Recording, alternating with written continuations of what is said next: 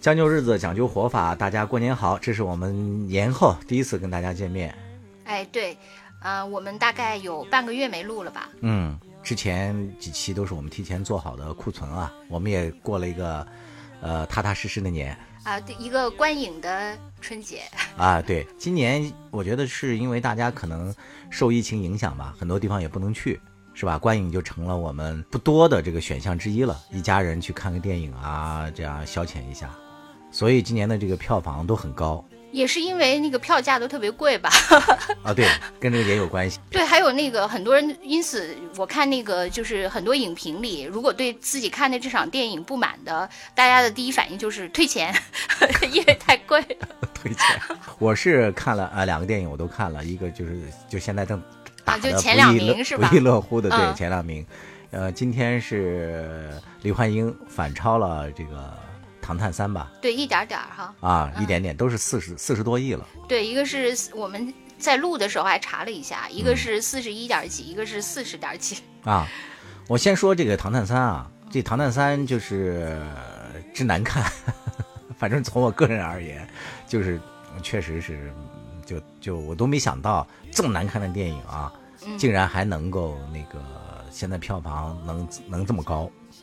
就是我觉得它的难看的原因在于，因为它前面有那个珠玉在前了嘛。你比如说那个唐那个《唐探二》什么的，这个我前面我还都看了，就是从推理的角度来讲，它都还是一个比较完整的，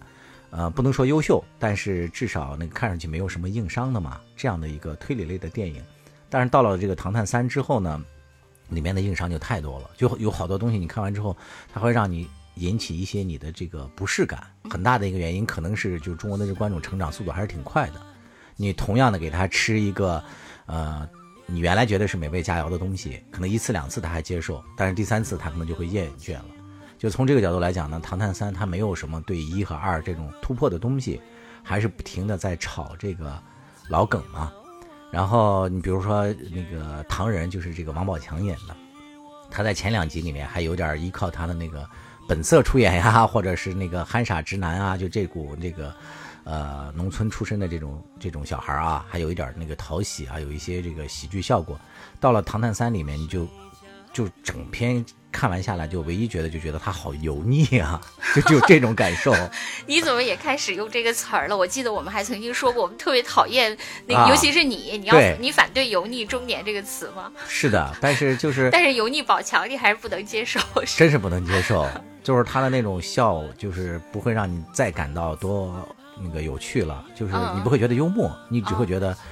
呃，一是滑稽，另外一个就是挺挺惨的，就感觉他年纪也挺大的了，还在那儿靠那些夸张的表情啊，还有那个里面一些，比如说对那个女性的那些夸张的一些那个戏谑啊，还还靠这些东西来那个取乐，你会觉得挺别扭的。还有一点我不太喜欢的就是里面他可能有点那个充斥了那种，因为这次的那个《唐探三》的背景是发生在东京嘛，我不知道他是不是这个主创人员，他想利用这个中国人对。这个日本这个国家的一些，呃，民族主义情绪啊，里面有好多对这个民族的一些没来由的一些嘲讽啊。对，其实我你说的这个验证了我这个只看过影评，我那个不但没有看过《唐探三》《唐探一二》，我也没有看过。呃，但是那个网上之所以就是对这个呃《唐探三》特别多的这个负面，也是因为就是你说的，主要是。呃，就是女权主义者对他特别反感，对对对，嗯，你说就是说他物化女性嘛，然后还有油腻什么的。其实那个油腻，还有那个呃直男癌。那些就是都是一些就是由于女权兴起以后的一些名词。对我刚才说那个观众成长速度特别快嘛，其中还有一个背景就是这两年你看那个女权兴起简直是如雨后春笋一般所以那个就是崛起。对很多人就是说这个《唐探三》和李焕英就变成了那个男权和女权的两个那个话语的争夺吧，就是《唐探三》是一个男权话语，对啊，是完全而且陈思诚这个角度哎，你不知道那个陈思诚也是。呃，包括那个油腻嘛，就是陈思诚也是被那个誉为好像什么四大油田之一吧？啊，对这个我啊，就是这些嘛，就是陈思诚他本身就是一个呃所谓的油腻的代表，而油腻其实这种呃冠以油腻的这个称谓，其实也是呃女权早期也不能说早期吧，就是前一波女权的那个就是比如说就是直男，刚才我们说的直男癌，那个就是这个什么油腻，就是都是女权对所谓男权打上的一些那个标签儿嘛。对然后这个标签儿到现在就变成了那个。呃，那个郭男，啊，那个这一类的就更加那个什么了，就泛化了，对，以前只是说就是把个你代表。而且对，就是你，就是你，比如说你是中年，你又有点那个啥，你就是有油腻中年了，或者说你这个，你只要是个男的，对你只要你就都是郭男了。这个我是受害者呀。以前在咱们节目里没少被喷过。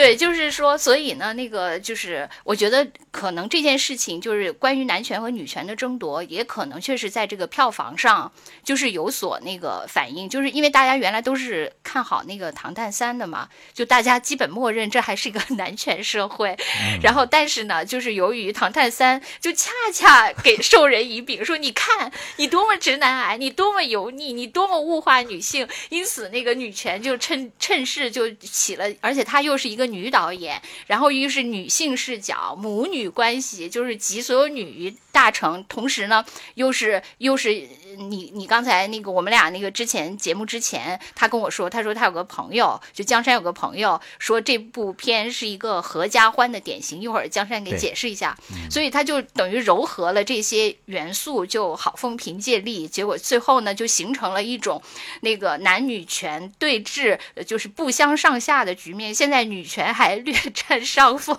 的这么一个势头。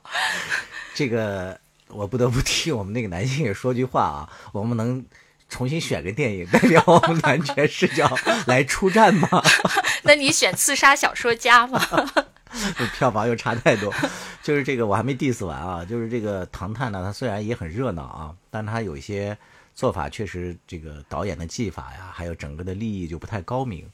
你看他最后他呃为了上价值，然后还那个在嗯片尾嘛就上了一段呃公益歌曲，就是那个《Heal the World》，就是那个迈克尔·杰克逊的那首歌。最后就变成了一个 MV，就是人类站在那儿开始怎么怎么样，就很明显的要应和这个这一年来的这个新冠疫情嘛，就是人类要怎么联起手来，如何如何的。但是这个是就是生拉硬拽啊，硬拽到这里他是后来。加的吗？我记得说《唐探三》本来是去年春节档的。嗯，我觉得应该是加的，就是掐掉了之后也依然很完整。我反我反正就是，如果他再有什么系列，我就不太有兴趣再继续追看了。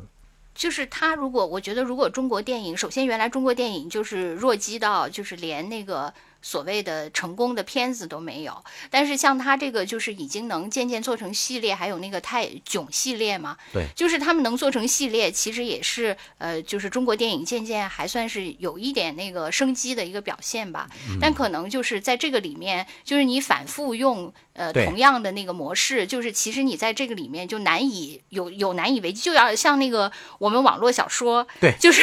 你写到后来就开始的时候，大家尤其很多开头特别引人入胜嘛，包括在中途又抛了很多那个特别有悬疑的概念，但后来你就圆不上了嘛。是的，所以好多为什么烂尾的那个小说比烂尾的工程还多，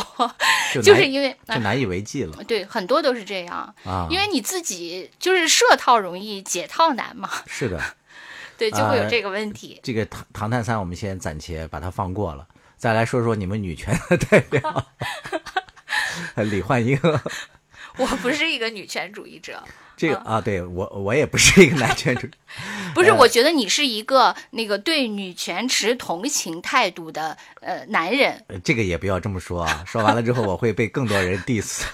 就说我并没有真正理解女权的这些人的处境，只是站在一个高高在上的一个角度，什么有抢占道德制高点。其实我觉得江山是一个对呃理想的女权持同情态度的男人，嗯，而不是对目前就是已经走向有点儿那个偏的这个女权，他可能还没没意识到女权已经走到了什么地步。对，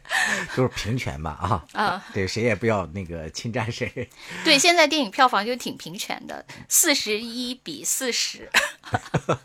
暂时领先一分儿。这个李焕英呢，我也是先看了很多那个大家的一些评价嘛，我觉得还挺有意思的。就是我发现它是那个两极化的呃评价，跟那个《唐探三》一样，《唐探三》也是有很多人说好，有很多人说不好，所以我去看了，然后我坚定的站在不好的那个这一方。然后李焕英这个也同样，就是你也坚定站在不好的这一方。啊、还这还倒不是，就是我看完了之后，我倒觉得呃李焕英这个，呃，就一部贺岁档的那个嗯电影来讲，我觉得它是一部佳作。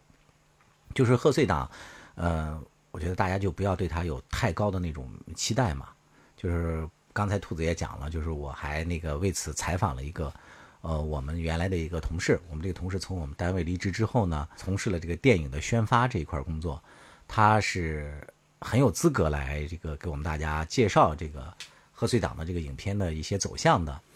呃，他是最早去了华谊，呃，按理说就是第一部这个春节档的呃影片，就是周星驰的《西游降魔篇》，其实就是他主抓的营销。哦，就是这里面，今天江山跟我说的，这我还问了他一下，就是以前是贺岁档，对然后现在变成了春节档，对就是所谓的贺岁档，就是主打那个元旦和圣诞、元旦双旦的是吧？对然后之后呢，现在是就是又是在贺岁档之外又生成了一个春节档。是的，那嗯就是我理解，就是说，原来大家觉得好像看电影还是一个年轻人的对呃挺洋气的那样一个习惯，因此就要用双旦，主要是圣诞节，然后再延续到那个元旦，对就是这个档，就是年轻人在圣诞节什么之间就会喜欢去看个电影，然后呢，那个现在呢又形成了一个新的年俗，就是春节观影，因此又有了一个春节档。是的，就是咱们这个同事，他就是最早的这个春节档的影片的这样的一个运作者，就是《西游降魔篇》嘛。当然，这个运作的也非常成功，抓的这个宣发的影片大概有两百多亿的这样的一个票房了，所以他对整个的这个票房走向，他还是有自己的看法嘛。他就用他自己的一套理论，叫这个“合家欢”这三个字，就是来形容说，就是说，春节档必须符合合家欢。对，嗯这个和呢，他那个理解的就是这个聚会式的这种和，就大家聚到一起，然后就是这种口碑式的营销嘛。就是比如说，呃，咱们几个朋友在一起，其中有一个人可能已经看过了，但是他会说这个片子多好多好，咱们再去看一次，然后大家就一块儿再去观影嘛。然后那个家呢，就是里面就倡导的是家庭的这种伦理价值，就是一家人看都觉得非常好，就是是一个家庭活动的一个那个可以选择的娱乐方式之一。然后还有这个欢，当然就是他说还是要以喜剧为主吧。呃，我看他的朋友圈呢，他是在这两部电影上映之前，他就做出了预测。他说这个《唐探三》有可能会成为这个继《战狼二》之后的这个新的票房史的这个创造者。大概这个《战狼二》是五十六点八亿吧，大概是这样，我记不太清了。对他又说了一句，他说，但是他个人非常期待的是李焕英。哦，是吗？对，他啊说这个李焕英，他非常准。他说这个李李焕英大概是能够过四十亿。他当时是说了，他说先先先，他说我先小小的那个许一个立一个 flag，他说我觉得李焕英过四十亿是没有问题的。他当时就说了这两句，你看果然都 他第一个是那个立了 flag，第二个不能算 flag，第二个是算说中了。说中了啊！对对对，你看这唐探三没有那个，啊 还跟战狼二还差远了。对嗯，但是没想到这个，但但是他基本上都说准了，是都能过四十亿。你看今天就已经实现了嘛。然后昨天在准备这个节目的时候呢，我又跟他通了那个电话，我才知道哇，人家这个 不但是这个，你回头把他朋友圈截图发在咱们节目下面，可以可以可以，没问题。立此存照，我昨天无图无真相。我昨天也跟他说了，他是同意的啊。嗯。呃，就是从他讲的这个何家欢的这个角度来讲呢，这个李焕英是非常符合这几个角度的嘛，就是，呃，很适合家庭聚会去看，然后呢讲的又是这种呃母女关系，然后完了呢也是以喜剧打底嘛，虽然最后在悲剧的时候啊，他上了一点那个价值的时候，就赚了大家的一些眼泪嘛，但是实际上是符合这个完美的符合了春节档的这样的一些要素的。就是从这个角度来讲呢，我为什么说这个电影也还不错？是，呃，你在春节期间，你想要上映一些多么深入的、什么艺术化的，然后引发人的思考的这种片子，我觉得还挺难的，就有点让这个观众太为难他们了。就是春节大家聚到一起，我觉得其实看似，呃，其乐融融啊，但是实际上人处在这其中，我感觉每个人其实还挺疲惫的。一是工作了一年，大家都希望好好的放松一下，你还让他再思考人生价值什么，就有点太累了。另外一个就是，其实中国式的各种这种家庭关系，大家处在这其中，其实还都挺焦虑的。有很多人在这个时候说是想那个天伦之乐，我觉得其实没有几家能够完全的融其乐融融，有很多都是处在一种。呃，家庭关系的这种张力当中的，对，确实是，是不是？你要看那个网上的大部分大家那个过年，其实我觉得很多事情都是这样，就是李焕英，哎呀。就说的太快了，一下就进展到 那个我没事没事，咱们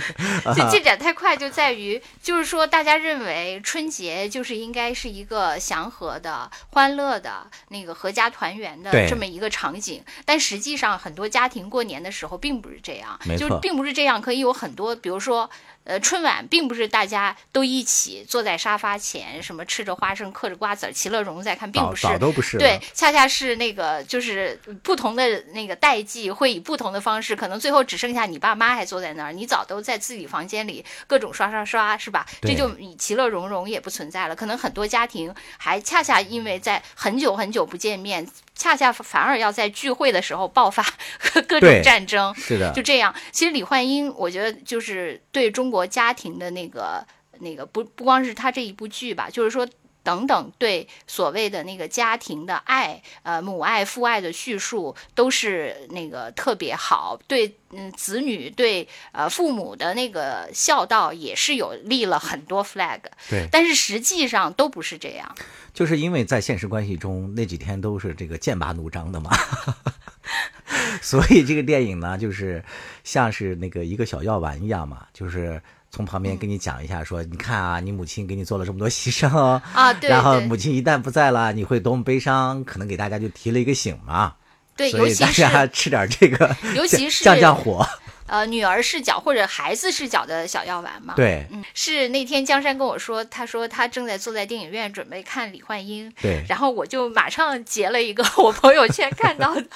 李焕英的影评发给他了，然后那个影评呢就说，呃，他说我，呃，他说这部电影太会营销了，说我那个看之前对他充满了期待，结果我看了呢，觉得那个笑点。也没让我笑起来，泪点我也没让我哭出来。我不知道这部电影那个有什么可看的，只能说他们太会了。嗯，大概就是这样的一个意思。我就当时发给江山，然后之后呢，我看另一个那个我们的朋友，就之前呃也上过我们节目的一个做电影的我们的一个朋友，也在那个圈里人。对，呃，旧语嘛，他也在圈里说，他说那个我觉得这个电影笑点挺好的，但是泪点我也没有 get 到。嗯，我觉得好多就是我看到的朋友圈。就是反而就是有各种参差的，特别多元。对这个电影的那个评评估，笑点呢，我还呃挺吃的，就是我都跟着那个全程哈哈大笑，因为我觉得贾玲她的那个喜剧的感还是挺符合中国人的审美品味的。就是贾玲她这么多年沉浸在这个喜剧界，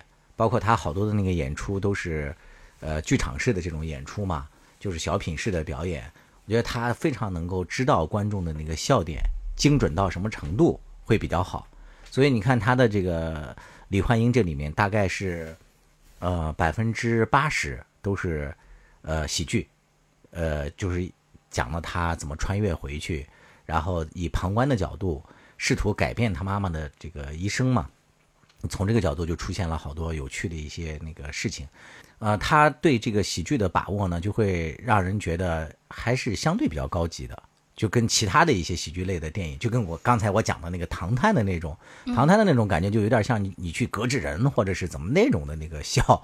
但是这个呃，李焕英这里面的这个喜剧好多呢，它是以这个情节本身的这个效果来那个让你发笑的，这个我觉得还不错。另外一点呢，就是它的那个悲剧，就是在于，呃，其实大家都知道李焕英这个角色呢，其实就是那个贾玲的妈妈嘛。所以说这部电影就有点像是贾玲给她妈妈拍的这种类似于自传体式的这种那个电影。对，所以这个也是这个电影宣传的时候经常说的一个词儿，真诚嘛。他就说我贾玲总说我就是很真诚嘛。对，就说如果你认为他是很真诚的，你可能就接受了他这个叙事。是他，呃，不是为了那个想当导演才去拍电影的，他就是为了要讲他妈妈的这个故事。所以才当了导演，哦，那那就是一锤子买卖，是吧？对就，所以以后他不会再有第二部就很有可能是嗯这个电影，就有可能是那种，我看有的那个评论说，他这就是一个孤本式的电影嘛，嗯嗯，就相当于贾玲可能拍完了这个之后，以后很有可能啊。就不再拍。当然，谁谁知道呢？就是这个资本是不是对人的这个诱惑太大？嗯因为这个票房那么高了，谁都想不到嘛。哎，其实说到这儿，我还有一点，我觉得那个有一些人哈会对这个片子有这样的评价，比如说，呃，就是因为我看过那个小品，就是嗯他的，他是根据他不是以前把他妈妈这个事情拍过一个小品吗啊，这个他其实这个电影就是对那个小品的一个对，但是呢，就是比如说旧雨，他觉得电影不好，嗯但是小品挺打动他的。啊，就是他觉得那个电影里他笑点哈哈哈，但泪点他觉得不行。嗯可是呢，小品反而让他觉得那个嗯对啊、挺热泪盈眶的。啊，好多人真的是对你，你因为你两个都看过，你觉得为什么会有这种呢反差呢？我还没有细想这个问题啊，我现在猛地一回答你这个问题，我就说他那个小品是当时他穿越回去之后最动人的一幕，我当时也是哭得稀里哗啦，是在于他那个呃站在旁边的角度，然后看着他妈妈怎么嗯嗯嗯，对。教育小时候的他，还有他，他跟他爸爸嘛，就他妈妈和他爸爸之间的互动，对就那个贫贱夫妻百事哀，对对对对对那种啊，那个时候的那个悲伤，我觉得就在于你直击到了贾玲的那种悲伤，嗯，就是他亲眼看到他妈妈对他的那个幼小的他怎么教育啊，他们家庭怎么生活就可能他也不是一个悲伤，就是一种一种感慨吧。就是说，你那个穿越回那个你自己曾经的岁月，嗯然后你是一个关照者，然后在那个岁月，你其实你感慨这种今昔。就有的时候，你其实回忆有的时候让人特别感慨嘛。你经常会有这，比如说我，比如说我回忆起我以前上学时候的时光，嗯我觉得我不是呃，就是特别呃高兴或者特别悲伤，而是一种没法说出啊来的感慨。我觉得他可能也是这种，就是混杂着，他也并不是一定很哀伤，也不是很喜悦，而是一种就是挺难以名状的嘛，就是各种感情杂糅在一起。就很复杂。对，所以他就是他到那个呃，如果能穿越回去那个时间，然后看到了当时的自己，当时自己的父母，其实是特别感慨的一种感觉。如果我，如果你我能穿越嗯回去，我觉得可能也是这样的。对，我觉得可能最大的区别在于，就小品里面的那个人，大家更多的被打动是在于贾玲本人在现场看着过去的她对，在痛哭。是是，我也觉得，因为我也看了那个小品，我觉得那一瞬间是最打动我的，是我们是被贾玲导演他贾玲这个人所打动，那个那个是最深的。对，而且比如说我们会带入，就是如果我穿越回到过去的时光，去审视那个曾经的我，曾经的我的家，对就是那种感慨。是但是他这个是就开头那个小品开头也是各种笑点，只有到最后这个泪点，可能我自己感觉就是是不是就是说小品它好像就是呃。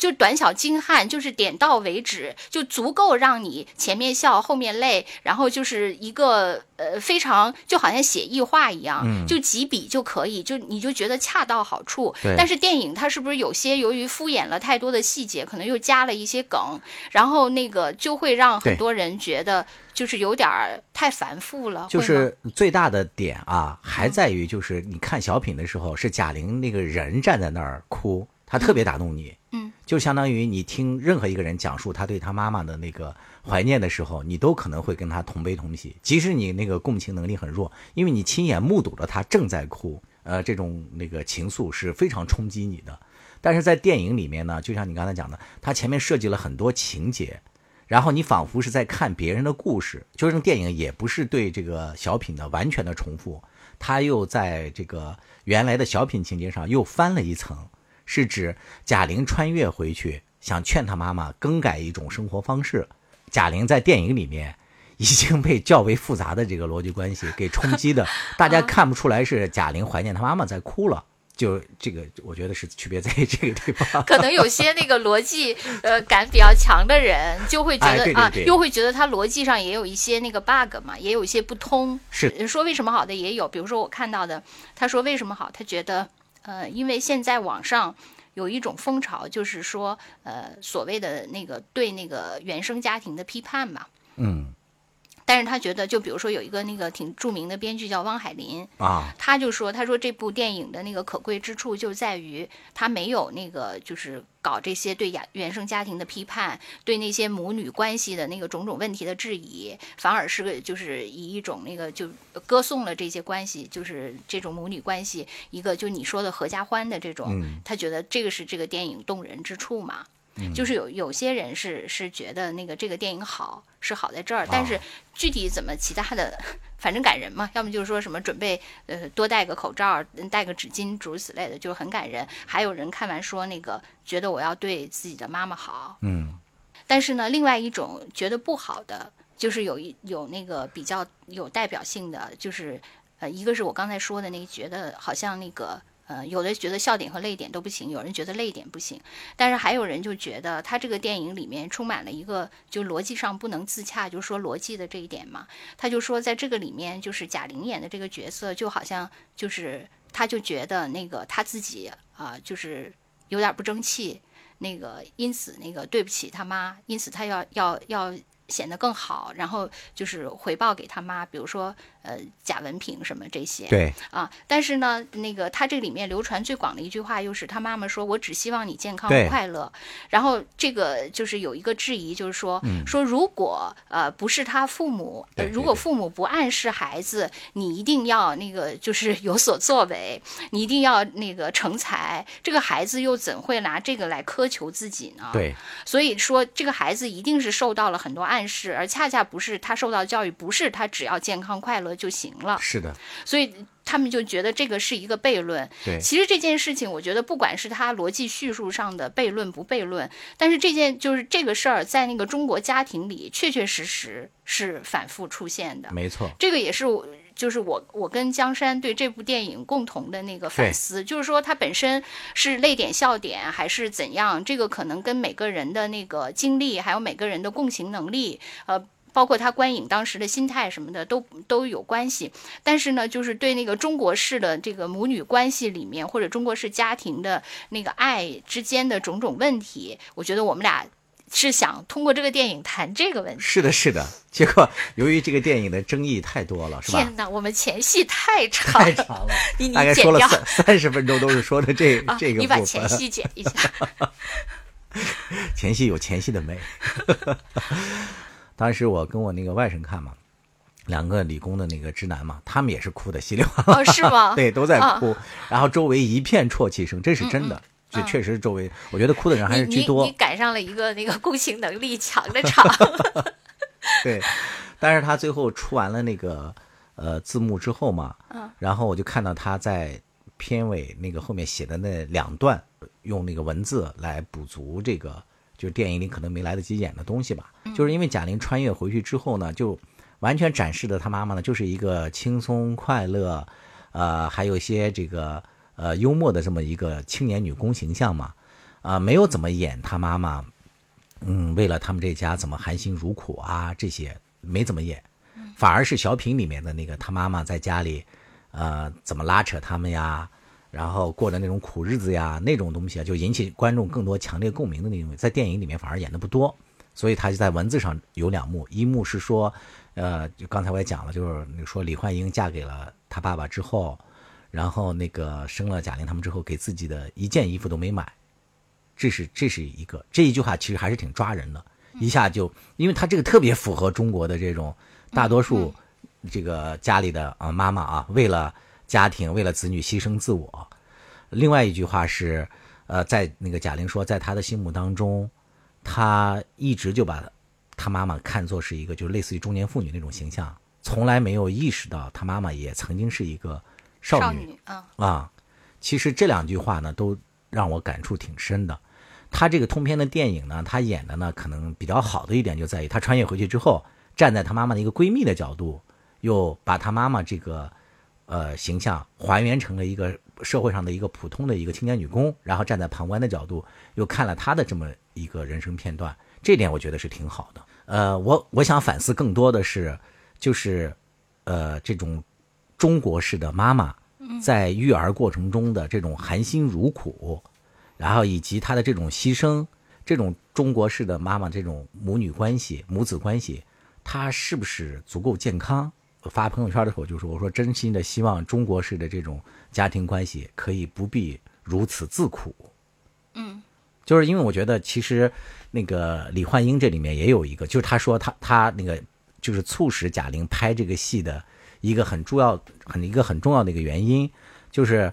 如果说贾玲她妈妈一直教育的她说，你可以不必什么怎么多出人头地啊，你只要健康快乐就好。那为什么贾玲还有这么强烈的这种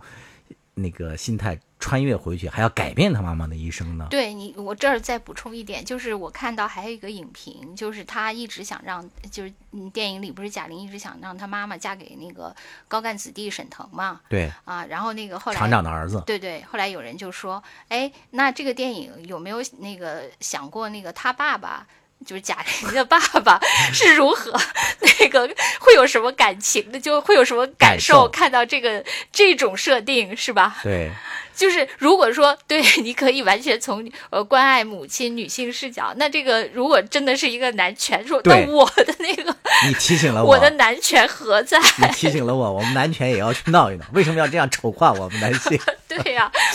他爸太被嫌弃了，他爸爸其实在里面也那被，嫌弃的爸爸的一生。就是说这种中国式的这种那个家庭关系是不是足够健康嘛？你看，在这个电影里面也有涉及，就是有一个镜头也讲了，就是他妈妈在贾玲要去上学的时候坐的这个呃那个公交车，然后把贾玲送走，然后那个贾玲上了那个车之后，他妈妈又回到自己的那个呃车上，然后又把那个票退掉了，然后选择了徒步回家，就是也是一个这种自苦式的一个妈妈形象嘛。嗯，我就想说，呃，类似于像这种妈妈的这种自苦的形象，在我们家庭式的那个关系里面，似乎已经是大家能接受的了。仿佛妈妈的这种牺牲，还有这种忘我，呃，是符合一个典型的中国式妈妈的形象吗？反正这个就跟那个，就是说，呃，伟大的母爱，就刚才我们之前也提到过，就是他的这种呃教化，就给了你各种暗示，你好像就比如说我进入到这个社会角色当中，我就应该是这样对的，就是你接受了这种暗示以后，你就会让自己朝这个方向去做。对但是很多人，我觉得可能在这个过程中，你说那个这些妈妈是。呃，有的妈妈是心甘情愿的吗？还是说有些妈妈其实就是按着这个社会呃潜意识的引导去做了，但她其实自己呃她的本心并不是愿意这样的，因此她就会有一些扭曲，就是说她过分付出，嗯过分付出的结果，她其实是需要过分回报的。对我我是那个我遇到的周围的人的形象，我觉得是是会有这个问题的对。他是觉得我作为一个母亲，我应该多奉献，我应该牺牲自己，他是应该，嗯，就是他已经分不清我到底是自愿还是应该了。。对，是的。然后他分不清之后呢，但他其实呢，就是过度付出以后，他也要相应的回报。过度的索取嘛，啊，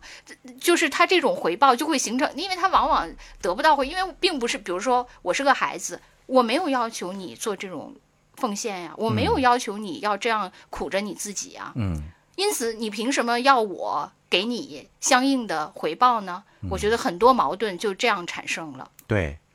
我我是那个站在两个角度看这个问题，嗯一个就是说站在那个妈妈的角度来看，就是中国式的这种育儿理念，可能是历史上就传承下来的嘛。你看中国的那个句话叫什么“为母则刚”，这实际上是已经把这个好多妈妈给她架到了那个制高点上去了。她必须得刚，她必须得牺牲，是吧？必须得成为那个为了孩子，就是什么都不计成果的，要坚强，要刚强起来。其实这个刚强背后也意味着一种牺牲嘛。即使可能动物它也存在着这个母性，是吧？孕育孩子啊，他要有一些牺牲的这个，呃，算是自然属性吧。除了这个自然属性之外，然后它是在这种就是本能和这个社会属性之间双重啊，对，是一种有有纠结吧？我觉啊得，嗯对，就是站在他们那个角度，他做了，就是说，呃，有些人可能他按照他的个性来讲，他也有很强烈的一些自己的愿望想去实现，是吧？自我价值啊，要去发展或者怎么样。但是很多，你看在咱们那个身边也有很多人嘛，就是一旦这个女性她有了孩子之后，她基本上就没了自我了。对，这个是大量的那个社会存在的这个现象。我姐姐就是一个典型嘛，嗯就是我堂姐，她是呃本来就是嗯结婚前是一个特别那个。嗯，讲究的女孩儿，嗯就是各种时髦，各种赶风潮。然后她现在的形象就是，每次我见她，她就说：“看我现在穿的这一身都是我女儿不穿的。”他就是已经这样两个极化了。是的，其实我谁的姐姐不是这样的？就是说都是这样，就是有了孩子之后，他就基本上没有自我了。你举个很简单的那个例子，就是现在的这个呃小男孩吧，上了高中之后，他们都爱买鞋，是吧？嗯，对对。我的我的外甥们的鞋都堆到一床底下，都都他们都放不满那个买鞋的问题，现在是玩鞋啊收藏鞋啊，对各种嘛。对。但是你在那个反观他们的母亲，我们的姐姐们，嗯每买一双鞋都得掂量半天，掂量一下价格呀或怎么样，尤其是这个普通的工薪阶层嘛。那你说这种他们的这种牺牲和什么，就站在他们的这个妈妈他们的这个角度来看，他们的这种牺牲到底是值得还是不值得呢？就是当然你可以讲，在这个呃以前咱们在这个节目里头也提过嘛，说有些这个当我们的那个条件和资源比较匮乏的时候，一个家族为了进步，是吧？他可以把这个家里的资源，然后进行一种这个重新分分配嘛，就长辈多吃一些苦，然后让孩子们接受更好的教育或者怎么样。但是现在更多的这个呃，我们看到的现象是，孩子不是说拿着这些钱去学习去成长了，而是这些钱就成为他们某一种这个挥霍、懒惰的一种资本了。对，就是刚才就是说，呃，就是父母的付出，然后他要求那个孩子给他的回报，并不是说他，比如说他在物质上付出，他要求孩子给他物质的回报，并不是，他是要求他在另一个领域给他回报。嗯，你比如说，因为像呃，你姐姐可能两个孩子，他们两个孩子都已经呃工作了，对，大学像毕业了，呃。对，像我姐姐孩子还还在那个学习阶段，就比如说我姐，她觉得呃。就是她由一个时髦的女青年变成了一个简朴的中年妇女，我觉得她对这件事情她无怨无悔，而且她那个觉得她还调侃自己说：“你看我现在穿的都是我女儿不穿的。”她调侃自己，她并不是觉得这件事情呃就是她她很苦，她对自己多么不好，她不觉得。但是她要的回报在哪儿？她要求她女儿必须呃学习出色，各方面都非常出色，她要的是这个回报。这个也恰恰是我想说的分开说的第二点，就是站在子女的角度，子女有时候承载了父母做了巨大的牺牲，然后这个对于他嗯寄予很高的期望之后，他能不能承担得起这种期望？我觉得对子女来讲，其实也是另外一种的不公平。对我，我我跟我姐姐讨论过好多次这个问题。当然我，我姐姐会觉得那个我 站着说话不腰疼，因为我没有孩子嘛。但是我就是以一个那个，我不是一个母亲的视角，我就像那个《你好，李焕英》一样，我是一个女儿的视角，因为我没法代入母亲的角色，我就代入她女儿的角色，在跟她对话。嗯，我就说，我说如果我就比如说，她经常拿她女儿跟其他的孩子比较，我说我从小算是一个功课还挺好的孩子，但我非常反感的一点，即使我功课很好，我也非常反感我妈拿我跟别的孩子比较。嗯，我因为我就觉得，如果你觉得别的孩子好，那你就去当别的孩子妈妈呀。对，你为什么要那我就是我呀？你为什么要拿你？因为既然我们是这种关系，你就不要再拿我去做这种。你非但不能激励我，反而激怒我。对，我经常跟我姐姐说，但是你知道，我觉得他们俩在这个过程中，就母女之间形成了一个，就是我觉得他女儿在我姐姐的那个就是太强烈的愿望下，已经异化了。嗯，她对那个学习就是。已经有，因为我姐姐天天天天督导她，天天就是一刻不停的那个，就不希望她从她失控哪怕一秒钟。后来那个新冠疫情以后，不是好多都在家上课了嘛？嗯，像我姐这样的妈妈特别高兴，因为她是一个全职妈妈嘛，她特别高兴，因为她觉得她女儿可以二十四小时处在他的啊监控状态下。有有这样的对，因为他觉得太好了，他愿意网课这种形式永远进行下去，因为他女儿这样完全在他掌控下，他一点儿也不愿，反而他女儿愿意去上学，因为他可以暂时缓，就是缓一口气，可以脱离他妈的监控。由于我反复跟我姐说，我说你不要对她逼得太紧，逼得太紧，她其实就会有这种反作用力。后来呢，由于他们俩这个之间的这些反复磨合已经太多次了，我以前也讲过嘛，她就我姐经常在家里就是跟她女儿，因为她付出太多，她觉得她女儿为什么说我上学的时候都没有。有人辅导我功课，我现在每一门都跟你学，你却不愿意听我讲，就等等等等，这样怒吼。他们家住在五楼，他怒吼的声音，他们二楼就有一天他下楼的时候，那二楼邻居跟他说：“别对孩子 这样。”就二楼的邻居都听到了，你就想他 其实。就是他有多么的那个投入在这件事情上，所以他女儿承担的那个压力也可以想象。就他们俩这样反复磨合了成百上千次之后，我也跟我姐说，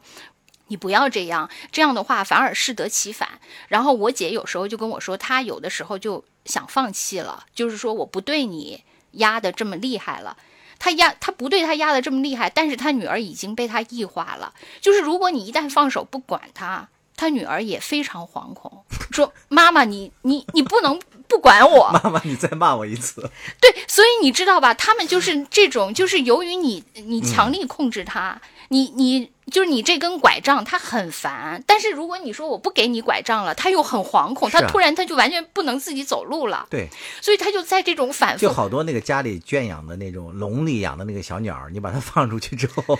它又飞回来了。对，所以这个度就非常难以把握。知道他们的问题就在这儿。现在，其实我觉得这个里面就存在着一个特别有意思的一个悖论啊，就是说，其实大家都知道这样一个教育理念，就是父母才是最好的老师。是吧？是子女的，但是我们很多的这个父母对这句话的理解是，我就真的变成了老师，我去教你这个知识了。但其实言传身教，就是你的父母有没有成为你更好的自己，这件事儿才是最好的老师该做的示范。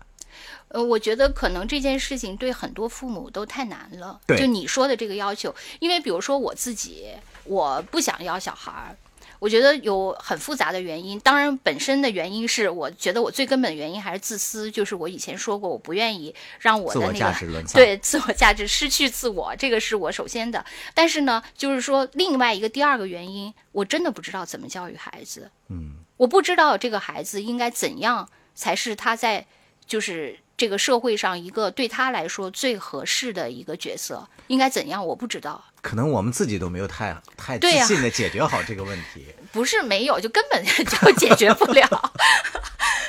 所以我就觉得，你有的时候你觉得人。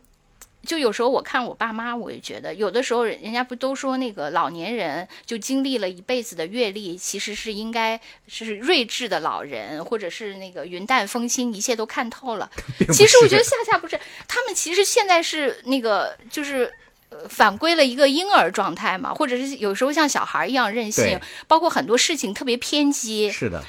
就根本没有睿智的老人在哪儿呢？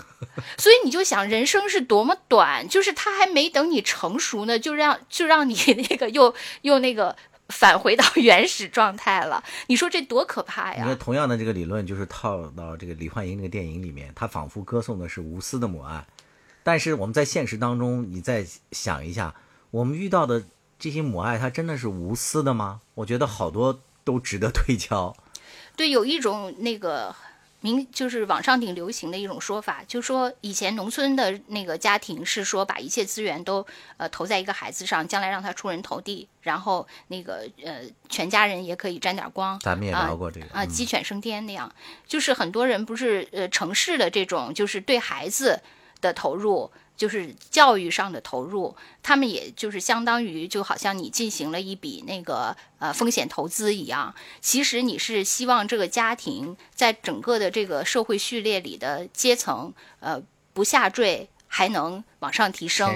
啊。就是很多呃家长都是把这个呃，我觉得全职妈妈尤其容易这样。就是因为他可能自己的人生有各种不如意，但是他自己呢，可能也没有能力改变了，或者说他放弃改变了，但是他的人生，他的梦想，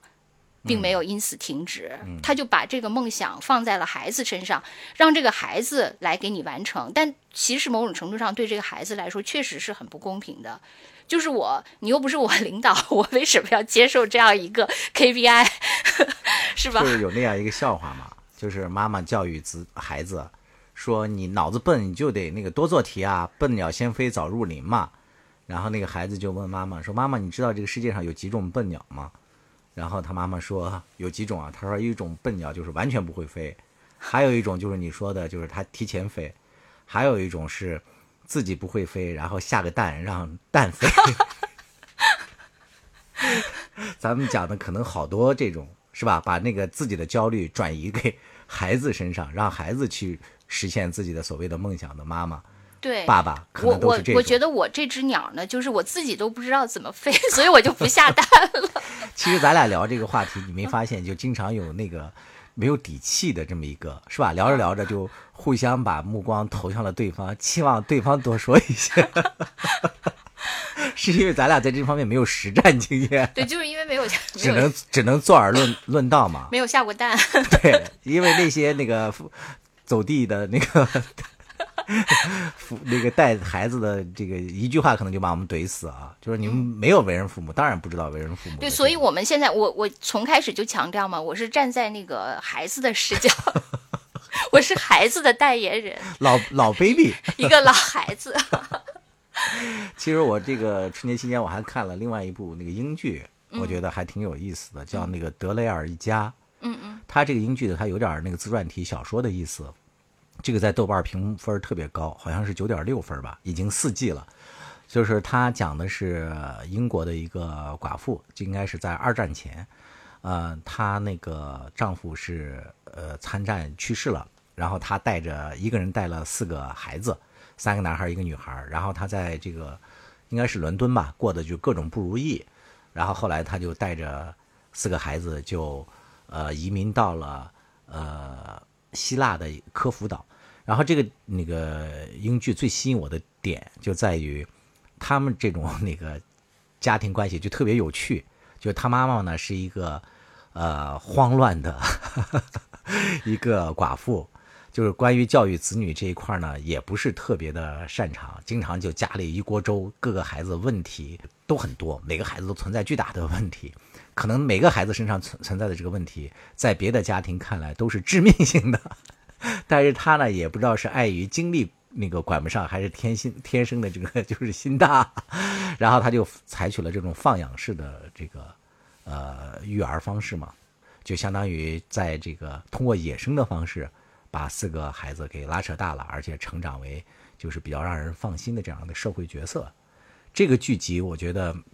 吸引大家关注，呃，那个打分高的很重要的一个原因，我觉得啊，就在于大家都是以另外一种形式被养大的，就是圈养在那个养鸡场里，然后看到外面还有一个小岛上还有一群野生鸡，还长得这么好，可可能就是我觉得就满足了他们的一种。呃，幻想吧。对，我还你你有一个相反的例子，就是《黑镜》里面有一季有一集，它是讲一个母亲就完全不放养，就是特别那个想呃二十四小时监控她女儿，然后有一种科技就可以让她实现对她女儿二十四小时的监控。嗯，然后那个他就开始的时候，他女儿是个小 baby 的时候，他就这样，然后后来他女儿已经长成了一个少女，但他实际上还这样。嗯，然后，但是他女他不告诉他女儿，他其实一直在监控他女儿。哦然后后来有一天，他女儿发现了这个真相以后，矛盾就爆发了。爆发了啊！嗯然后我就不再剧透了。这个剧就是那个跟你说的那个例子，相反的，对，完全相反的。嗯，就是我就看那个李焕英的时候，我不是写了那个评论嘛，我说希望咱们中国式的家庭不再那么自苦嘛，每个人都陷入那个让自牺牲自己，然后成全别人的这样的一种那个境遇里去。但是后来我又在反思，其实这个可能也是一个时代的悲剧。嗯，我也觉得是。你比如说，现在中国的这个经济发展，说一个最现实的一个问题，像我经常跟我姐姐讲，我说：“哎呀，你就不要为了你的这个孩子牺牲这么大呀，你们该吃好吃的，该怎么样呢就大胆的去享受啊。”但是这我姐姐他们永远都回复我一句话，就因为我两个外甥都在北京工作嘛，他们就说：“那这个孩子结婚怎么办呢？到哪儿买房呢？”就一句话就怼得我，确实也没有办法跟他们再辩论下去了。你看，对他们这种普通的工薪那个阶层来讲，孩子要在北京结婚成家要买房，你哪怕不不给他全款买吧，你就算是付个首付，在北京可能也得三四百万。这三四百万对他们来讲，可不就是一生的积蓄吗？我还其实我也可以，确实我我刚才一直说我带入一个那个就是老 baby 视角哈，但是现在我也可以那个带入父母的视角。你比如说，就是说这个健康快乐这件事情，就是说我只希望你健康快乐，健康就不用说了，它是有一个客观标准的。但快乐这件事情，怎么说？怎么定义？就比如说，你说我希望这个孩子快乐，他怎样叫快乐？比如他呃不学习，完全那个任由自己的那个爱好来，可是未来他毕竟要走入这个社会。很多家长都会说啊，你是可以快乐的玩儿，你想怎么样就怎么样。但是问题是你以后还要在这个社会里融入到这个社会，你还要活着，你还要那个接受社会的各种评价，那你怎么办？如果是这时候你被社会抛弃了，你的快乐又在哪儿呢？嗯，所以这个快乐这件事情，就你说说起来，我希望你快乐，但怎样才叫快乐？就是因为我不能定义。到底什么样叫快乐？我没法在一个人他自己的欲望和这个社会角色之间找到一个平衡，嗯，所以我 就放弃了这个下单的机会嘛。所以你说我希望你健康快乐，说起来很好，但怎样才叫快乐呢？同样的这个话其实也适用于这个父母，比如说我们希望现在这个中国式的家庭关系能够更为健康，就说你作为人父母的。应该多发展这个自我啊，然后成就自我。呃，同样的，那这个自我他怎么样叫成就了呢？可能也许有些人就是觉得我培养了一个特别好的孩子，一个比较优秀的孩子，那就是成就了自我，是吧？这个也是难以定义的。哎，所以就是说，我觉得最明智的就是不下蛋。我跟你讲，这期话题啊，就是说起来很简单啊。但就是喊喊口号很简单，但是你要提解决方式，几乎是不可能的。就是我觉得最好还是呃，就是你能在那个你的就是孩子的天性和这个社会角色之间，如果这个匹配度天生就很高，就是说你比如说你这个孩子天生他学习就很好，有的孩子确实这样啊，然后或者说呃他呃可能那个呃智商一般，但是这个孩子情商很高，以后在社会上就是很共情能力很强，跟别人相处很强。如果他这种匹配度天生就比较好，那其实。如果你你下的这个蛋确实就比较好飞，但是如果它天生就是一个南辕北辙的，就是这个就就很难嘛。所以有的时候，是吧？就是掷命运的骰子嘛。对我们就是下命运的蛋。所以说，其实这个社会啊，现在压力真的太大了，然后发展又比较高速，尤其是中国，是吧？又进入了这样的一个。这几代吧，都是高速发展的一个时代，他的这个压力实际上真的是落在每个家庭身上的。我们 就我觉得，要非要提解决方式的话，真的是只能靠运气了。对你说那个李焕英，她那个穿越回去，就是希望她嫁给厂长的儿子，其实也带入了现在的一些价值观嘛。就对一种焦虑嘛，嗯，是吧？他是 对这么说，就是呃，贾小玲的焦虑不是李焕英给的，而是现在这个社会给她的。是，可能大家打这么高的分是不是？我们都有这样的一个焦虑啊，也是希望我们的这个可以改变一下，自己就少努力，少飞一点，飞在提前飞赢在起跑线上。这是一期没有答案的。其实换一个角度来讲，这个呃，上一代为了下一代去牺牲，有时候可能也没有什么需要被过度赞誉的，是吧？即使一个小狗，一个流浪狗妈妈，都要为了他的孩子。自己都不吃，都要把骨头衔回家给这个，这种比比皆是嘛。所以我们又回到了这个生物学的层面嘛，就是所谓的那个基因传承的问题嘛。是，就是因为刚才我们好像也微微 diss 了一下，就是啊，我自己这生呃没有实现的梦想，你就要替我实现。但是从某种程度上，我又带入父母的角色，父母可以说，那因为你传承了我的基因嘛。就是呃，有一本书叫《自私的基因》嘛，对对，就是觉得那个人类其实是被基因主导的，对，呃，基因才是这个世界的主角，对，人类只是基因的容器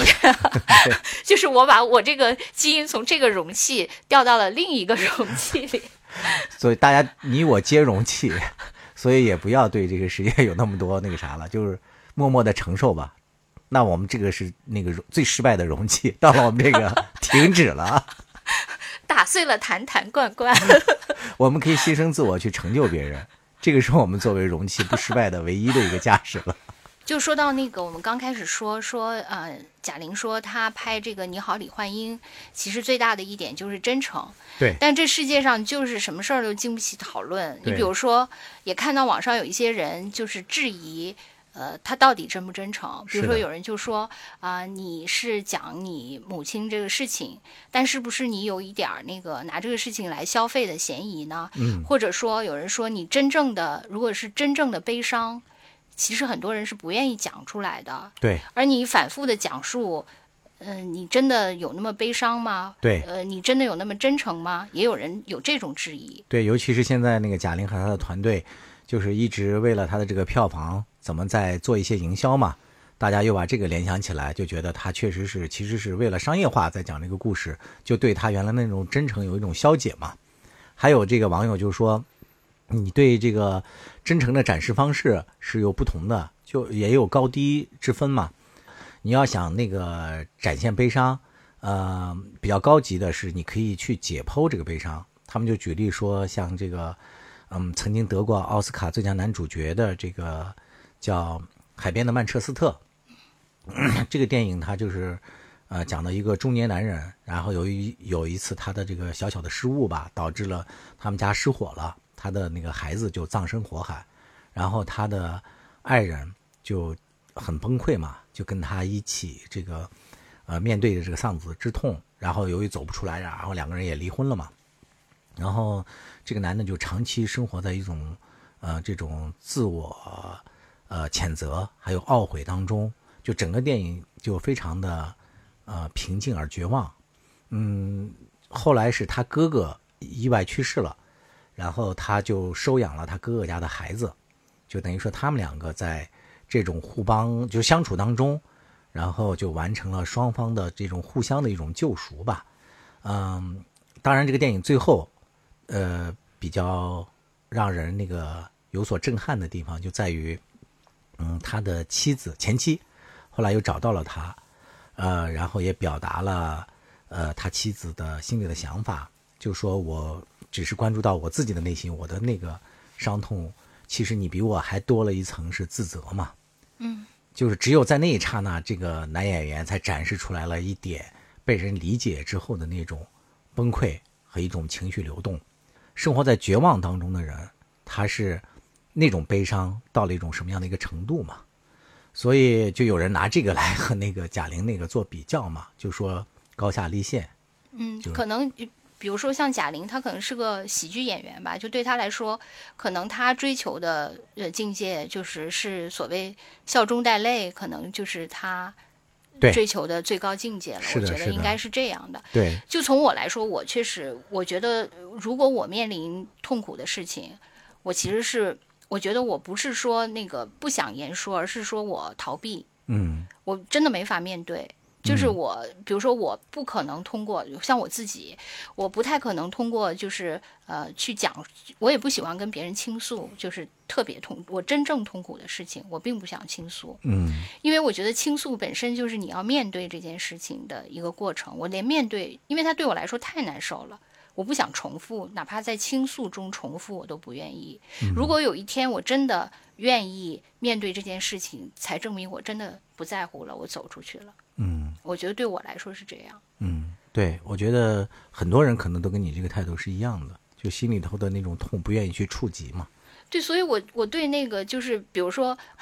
就是好些那个呃人特别喜欢拿别人 当垃圾桶，然后来倾诉他自己痛苦的那个，我都我都不能理解。啊，我就想，你真的够痛苦，如果你够痛苦的话，你可能都不想倾诉了。嗯，我我嗯我持保留态度，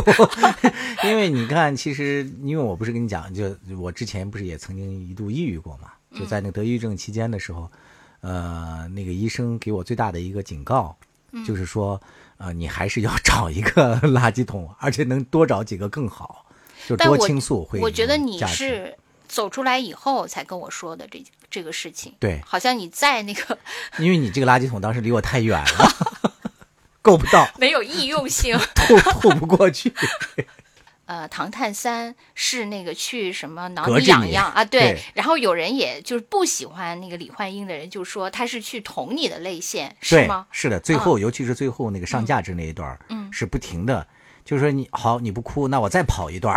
你还不哭，我再回忆一段，你再不哭，他就又把那个呃演他妈妈那个演员就又拽到了那个他的那个跑车上，就表示了他已经成功了嘛。嗯嗯然后再载着他妈妈在那个各处。那个就很显然的是，你那时候那一刹那，你已经分不清到底是那个演员，就是那个戏里的那个贾小玲。在带着他妈妈，还是真正的那个贾玲？对，很多人都说，就你你就迷糊了吗？我我看到就是很多人说，最后并不是被这个电影那个感动了，反正是反正就是变成贾玲了。是了，对，还就是这个是一个说法。另外，就是很多人就说说这个等于就是说，呃，就有点像一个呃，如果能重生、穿越，然后呃重生的话，就很多人就说。贾玲她之所以有这种特别遗憾，就是她妈妈是因为她成功了吗？对，是因为她现在已经成功了，然后当时他妈妈却在他们家最落魄的时候就走了，是，所以他现在有这个能力，那个让他妈妈就享受一切。对，然后很多网友就说，如果是我们，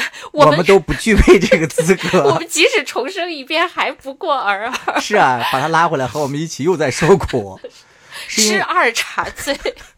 是因为当时那个贾玲那个那个带着他妈妈那个在走的时候，我到那幕我已经被那个就是拽着，真的是哭的已经泪眼婆娑了，已经看不清画面了嘛。嗯。但是我回来看评论的时候，我才那个发现 哦，有些细节我没有看到。他是说那个贾玲当初在前面他埋了个伏笔，就跟他妈妈说说等我那个将来那个他妈妈不是那个骑着自行车带着他嘛。嗯嗯。他后来说等我那个有钱了，我就开着车带你。然后他妈说我不坐车，车那个比较那个憋闷。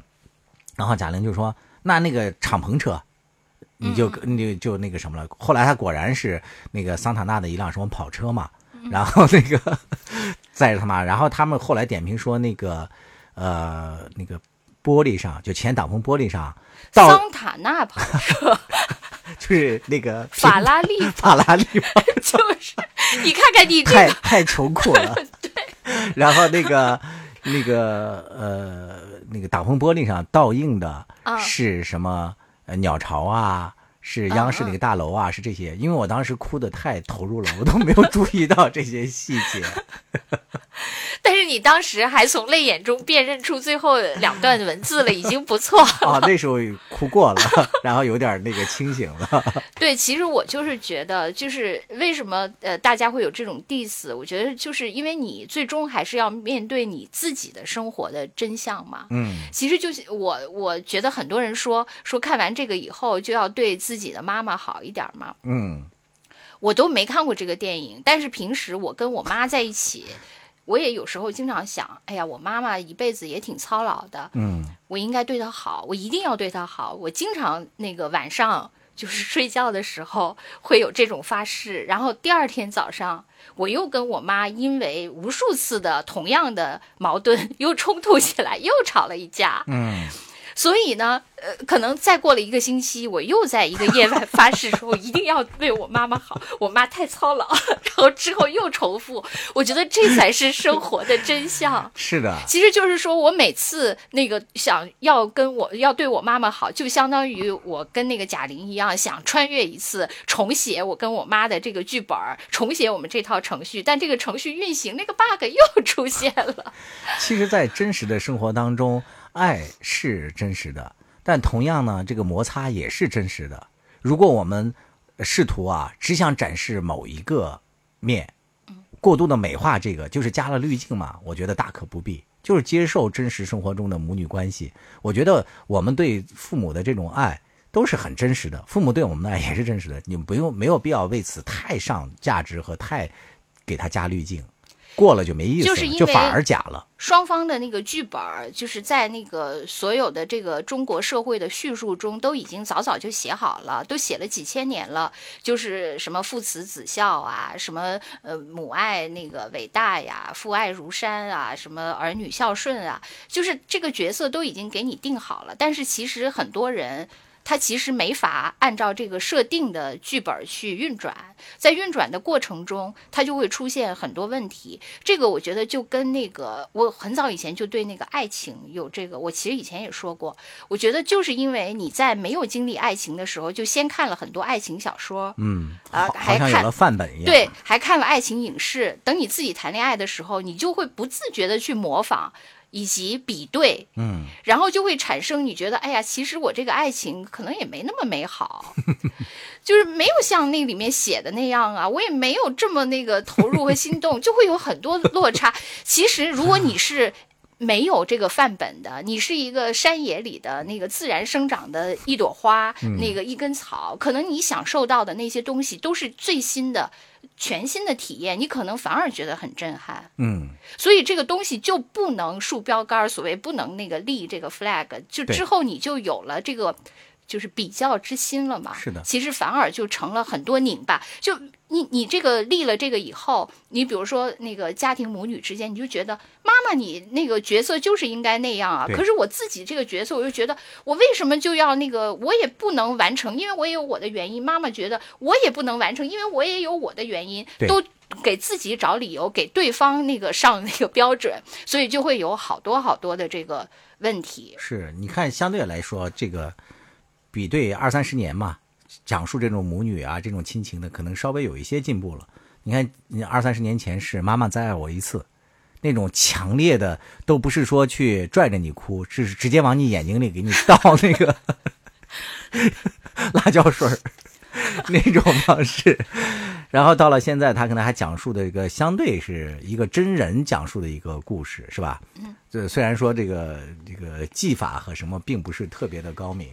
可能再过一些时间，可能就会出现一些呃相对的更为真实的一些对，我觉得就是说，影片。呃，这个关系就是之前就是对原生家庭有一波 diss，就是好像很多家庭里面的关系很不好，也有很多人写嘛，就是、嗯这其实主要是对我们刚才说的那种什么父慈子孝、伟大母爱、父爱如山的那种叙述的一种反动。嗯就是写了很多那个，好像原生家庭就是成了原罪一样，经常大家所有的事情都说原生家庭，呃，确实原生家庭也对一个人的塑造有很深的影响，咱们就是这个是承认的嘛，但是它不是一个那个就是唯一的嗯。对，其实我我觉得我自己体验的真实的家庭关系就是这种，就是爱和矛盾，对。呃，各种冲突反复交织是的，的一个过程，那才是真实的嘛。对，就是你不能，我对呃父母的感情，嗯真的就像我刚才说的，头一 天发誓，第二天吵架，对，又发誓又吵架这样一个过程。是的，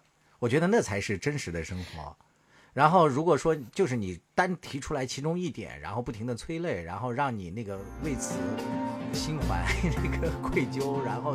仿佛有了一种生活的绑架有点少，这是日子对好像一再将就的活着，总有讲究的念想。将进酒，不打烊。